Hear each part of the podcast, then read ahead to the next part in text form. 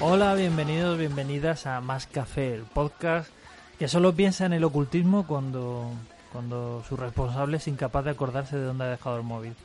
De todas maneras, hoy vamos a hablar un poco de ocultismo, de una película que tiene eh, entre sus abundantes elementos eh, el ocultismo. Pero antes me gustaría comentaros un par de cosillas acerca del, último episodio, del episodio que dedicamos al SID, al, el chip de sonido del de Commodore 64 y es que algunas personas me han comentado que eh, echan en falta tal o cual tema, que, por, qué criterio he seguido para hacer esta selección donde he metido algún juego muy raro, algún juego muy mítico. Y es muy sencillo, esta selección obedece solo al criterio de juegos eh, a, los que, a los que yo jugué en su momento es eh, una imposición que, que, me coloqué un poco para hacerlo más personal, pero sobre todo para reducir de algún modo la, la lista eh, que si, si, me hubiera dedicado a poner eh, pues todas las canciones que merecían estar en una selección de lo mejor del SID, pues eso habría sido interminable.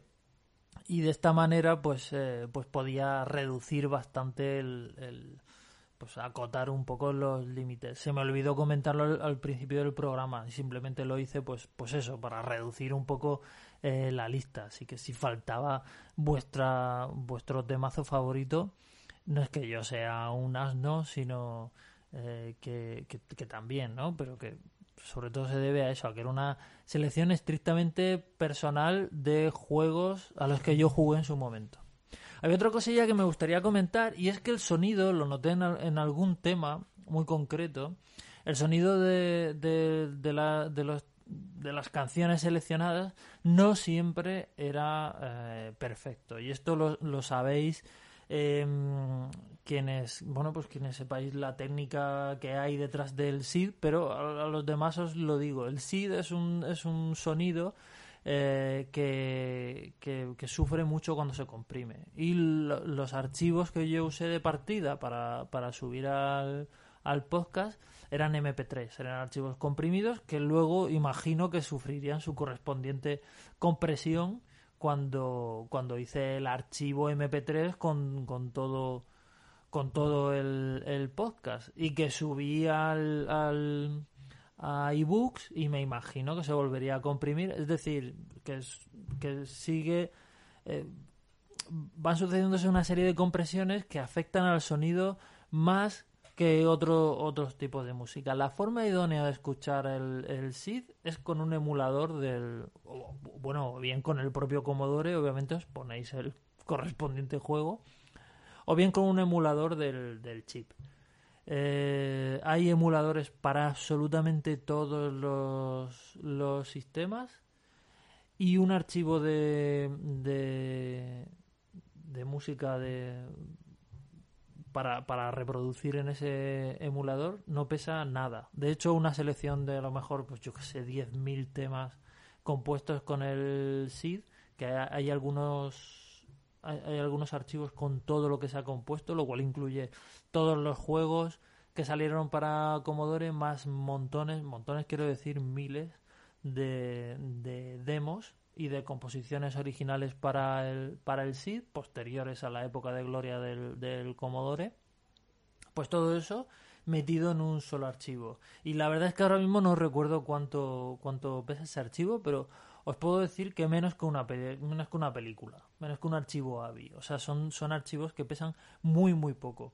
Y con este emulador, al reproducirlos con este emulador, ahí es donde se oye la chicharrita buena, calentita, bien, bien. Os recomiendo que si os interesa el sonido, si descubristeis temas que os gustaban y demás, pues los escuchéis en, en, este, en este formato. Hay un canal de, de YouTube que sube las, la, una selección de temas, los temas que les va pidiendo la gente. Eh, los sube en, muy alta calidad.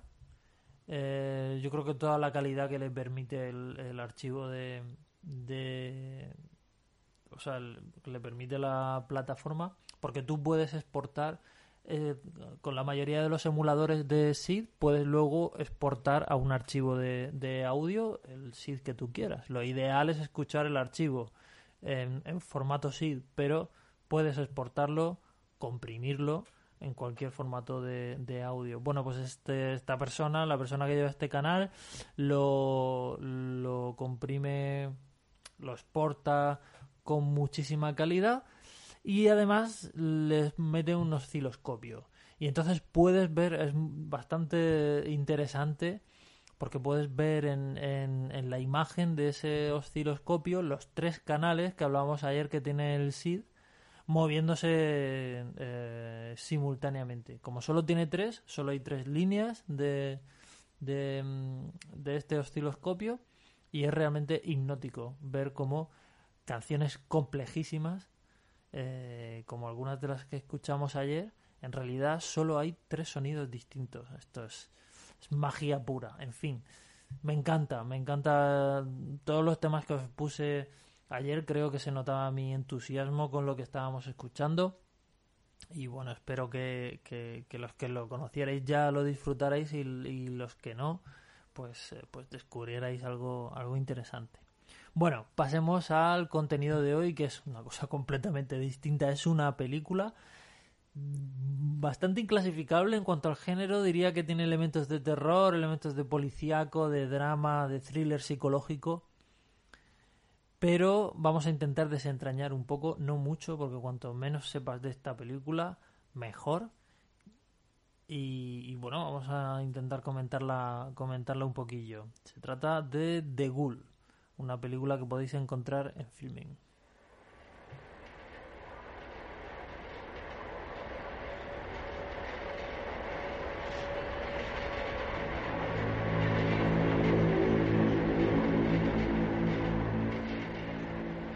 Un ghoul es como, como muchos sabréis lo que se podría traducir como un demonio devorador de cadáveres, ¿no? Ah, cuando se creía en estas cosas sobrenaturales, pues eh, se, se, hablaba de ello pues como un demonio que rondaba los cementerios, eh, asaltaba las tumbas y devoraba los cadáveres.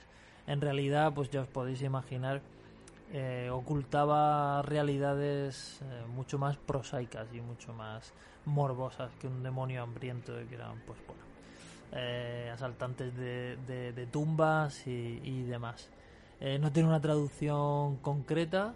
Eh, yo lo he visto a veces traducido como un demonio necorófago pero pero bueno el, el, la palabra ghoul ha acabado definiendo a cualquier tipo, un poco a cualquier tipo de duende o de demonio, eh, siempre con, características negativas y demás. En esta película no hay, no hay nadie devora cadáveres, al menos no desde el punto de vista metafórico a lo mejor, pero no, no, no desde el punto de vista físico. Eh, y, se, y se utiliza Ghoul mm, de una forma muy lateral y un poco hablando de pues, pues eso, de como un demonio o un ser sobrenatural que, que, te molesta y que te, y que te perturba.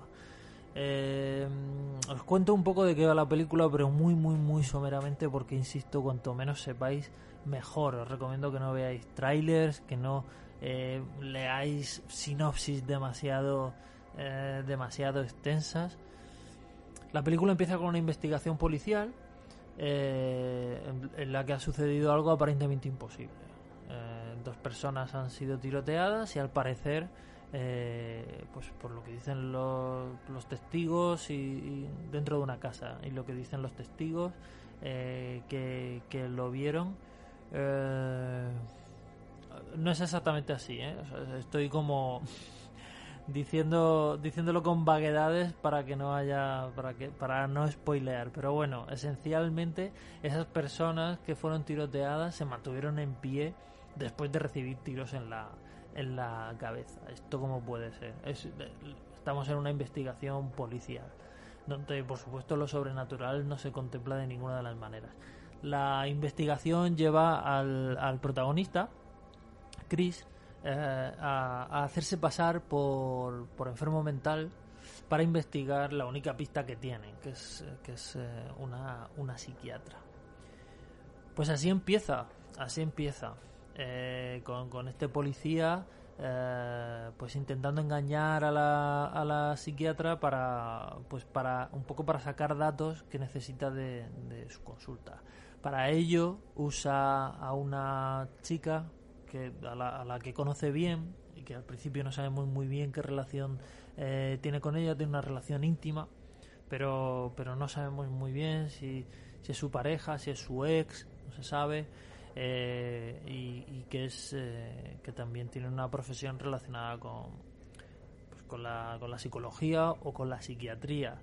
Y, que le da pistas acerca de cómo recabar esos datos y sobre todo cómo hacerse pasar por un uh, por, una persona con, con una enfermedad mental bueno pues este es el punto de partida y me gustaría seguir contando cosas pero de verdad, creo que, que, mejor cuantas más sorpresas os llevéis.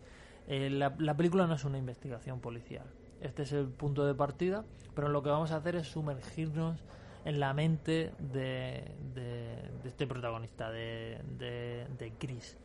Pronto descubriremos que, que no todo es lo que parece y que quizá, uh, quizá esté confundiendo la realidad con la fantasía. Pero no, no, tampoco esta, esta definición es del, del todo exacta. Eh, porque efectivamente hay este asesinato ha sucedido y efectivamente esta psiquiatra es real y efectivamente esta chica eh, existe pero qué relación tiene exactamente eh, Chris eh, con todos ellos. Bueno, pues eh, según lo vayamos averiguando, pues, pues la película, pues la película se va desplegando. Pero no se despliega como la típica, el típico juego de espejos que vamos descubriendo. estaba mintiendo, no sé quién estaba mintiendo, sino que se nos presenta una realidad completamente, em, completamente líquida, y que y a donde no hay nada firme a lo que agarrarse. La película ha sido comparada bastante con eh, Carretera Perdida.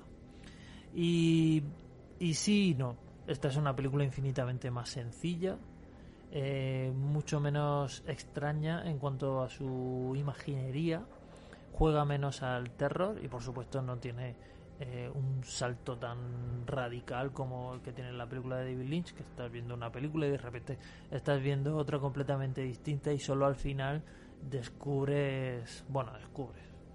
Descubrir, descubrir, no descubres nada, pero más o menos la película deja medio claro qué demonios está, está pasando ahí. Eh, a grandes rasgos, como siempre con, con, Lynch. Eh, la, The Ghoul es una película mucho más modesta eh, y, tiene elementos en ese sentido de identidades que se cruzan, de gente que no es lo que parece y también curiosamente una cierta simbología con, con, una carretera, aunque aunque yo pienso que es, eh, que es más casual que otra cosa, porque la idea de una carretera eh, nocturna eh, donde no se ve nada en, el horizonte, pues desde luego no lo, no lo inventó Lynch tampoco. Así que, eh, bueno, no, no, diría yo que The Ghoul se inspira en, en, esos momentos tan icónicos del, coche y la carretera de, de, carretera perdida. Lo más fuerte de la película, sin duda, son, son sus actores que llevan completamente el peso de, de la función. Tom Mitten, que es el, protagonista, tiene un físico muy peculiar, como muy convencional, pero a la vez completamente ordinario y a la vez pues todas las, penurias que le van sucediendo las ves eh, muy creíbles pese a, que a veces pues a veces se vuelven un poco disparatadas. Eh, la, chica que, que, es su bueno su novia o su ex o lo que sea Em, es Alice Lowe, que eh, la recordaréis a lo mejor de películas como eh, Prevenge, que es aquella película que, que ella escribió, protagonizó y dirigió acerca de una de una embarazada que, que va matando a, los ligues que tiene y que, y que recordaba aquella, aquella, aquella gamberrada francesa que se llama Baby Blood. Em, y también la recordaréis a lo mejor de eh, Turistas, que es una película de, dirigida por eh, Ben Wildey. Eh, Whitley es el productor ejecutivo de la película. Y, bueno, lo recordaréis a Whitley, es uno de los grandes talentos del, cine británico actual, aunque no es tan prolífico como a muchos nos gustaría. Lo último que hizo fue High Rise, pero tiene está la mencionada Turistas con, con Alice Lowe y también Kill List, que fue su primera, no fue su primera película, pero fue su película revelación de, de forma internacional y que era una película de asesinos a sueldo que de repente se convertía en, una especie de eh, el hombre de mimbre eh, muy extraño. Algo de eso algo mm, no del argumento pero sí de la ambientación sí de ser una película muy pequeña que usa muy bien sus cartas para crear una atmósfera opresiva y donde no hay nada a lo que agarrarse ni el espectador ni los personajes tienen nada a lo que agarrarse algo de esa primera peli de, bueno, primer éxito de, de Ben Whitley hay en esta película que él, que él produce, en, The Ghoul. A mí lo que más interesante me ha resultado es eh, eh, un momento en el que, bueno, un momento, una parte de la película en la que la película de repente se pone esotérica, porque sí, y me parece muy interesante cómo, lo hace. Lo hace mediante un personaje, el de un, eh, un psicólogo, al que un psiquiatra al que acaba yendo eh, el protagonista, eh, que se llama el doctor Morland, interpretado por Jeffrey McKeever, y que le da, pues, pues eso, teorías esotéricas acerca del eterno retorno, una serie de cosas, y se ponen a hablar de repente de, de hacer sigilos, eh, y de hecho hacen, hacen un sigilo en un momento determinado. digamos que enseñan al, al, espectador, bueno, enseñan al espectador, ¿no? Que, no que hagan un tutorial, pero sí que se ve cómo se hace un, sigilo y cómo, y cómo se pone en marcha. Los que estéis habituados pues, con temas de... Conozcáis temas de magia y de esoterismo y tal, pues sabéis perfectamente lo que es un sigilo. En cualquier caso, la película, eh, la película lo explica y se ve cómo, cómo funciona. Lo curioso es que eh, la, la película llega un momento en el que funciona un poco también como, como una especie de, de conjuro o de, o de hechizo y adquiere como esa narrativa eh, un poco un poco brumosa de pues pues de la pues eso de, de, de todos estos temas eh, esotéricos. Es un, es bastante difícil de, explicar porque es un tema relacionado con la, con la atmósfera con lo que dicen los personajes que tienen unas charlas de repente eh, muy abstractas pero nada aburridas no como muy abstractas pero todo en el contexto del argumento de la película. Y al final el gran tema de, la película y el gran truco, digamos, de la, de la película y que no voy a desvelar aquí, pues ha estado teorizando eh, sobre él eh, todo el rato. No solo en términos narrativos, sino también eh, pues como una especie de explicación esotérica para lo que para lo que está para lo que está narrando The Ghoul. A un nivel un poco más mundano, la película es una estupenda reflexión, pienso yo, a mí me ha parecido verlo así, eh, sobre la depresión y sobre las enfermedades mentales.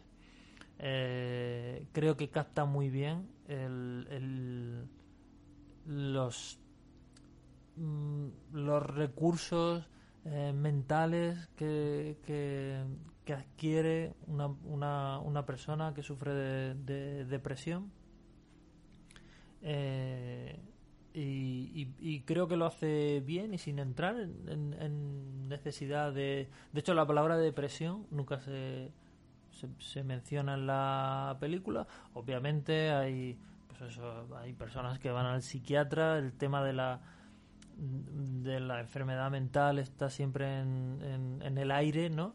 Pero concretamente el tema de la depresión no, no se menciona, pero yo creo que está ahí, yo creo que está hablando de, ello. En fin, eh, un montón de cosas que no puedo entrar en detalles, aunque me gustaría, porque no quiero explicar nada sobre ella. Acaban de, de estrenarla en filming, la tenéis ahí. La película tiene ya, sin embargo, unos cuantos años, es de 2016, si no me equivoco. Y pero pero acaba de llegar a filming y os recomiendo muy encarecidamente que vayáis, la veáis y me contéis qué os ha parecido.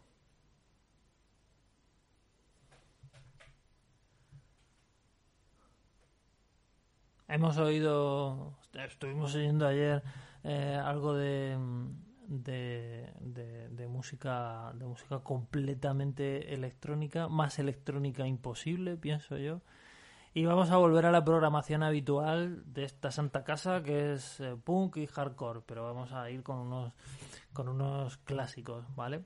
Vamos a escuchar eh, un tema, el tema que daba título al, eh, al, al último EP que sacó pues mi, mi, grupo favorito de hardcore de la época, que son Minor Threat. Lo sacaron en julio de 1985, es un EP de tres canciones absolutamente perfectas y maravillosas, Salad Days, Stamp y Good, Good Guys, que es una es una eh, una versión de, de, un grupo clásico de rock and roll que se llama The Standards y que tiene aquel maravilloso, maravilloso estribillo de Sometimes Good Guys Don't, don't Wear White.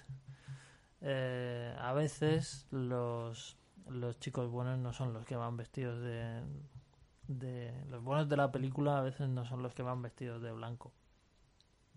Eh, pero os voy a poner la canción que da título a, al, EP, Salad Days. Eh, se trata de este EP lo, sacó Minor Threat cuando ya estaba eh, un poco reorientándose hacia lo que luego se convertiría en Fugazi. De hecho, el sonido, sonido de este EP es más Fugazi que Minor Threat. Lo que pasa es que la, la voz de Ian McKay todavía gritando, todavía desgarradora, es, eh, es muy, muy, muy característica. Como siempre, las letras son críticas, pero directas. Se entiende perfectamente qué quieren decir, aunque no se entienda qué están diciendo. Y bueno, pues, eh, pues, pues una de las mejores canciones de punk de toda la historia, Salad Days, de Minor Threat.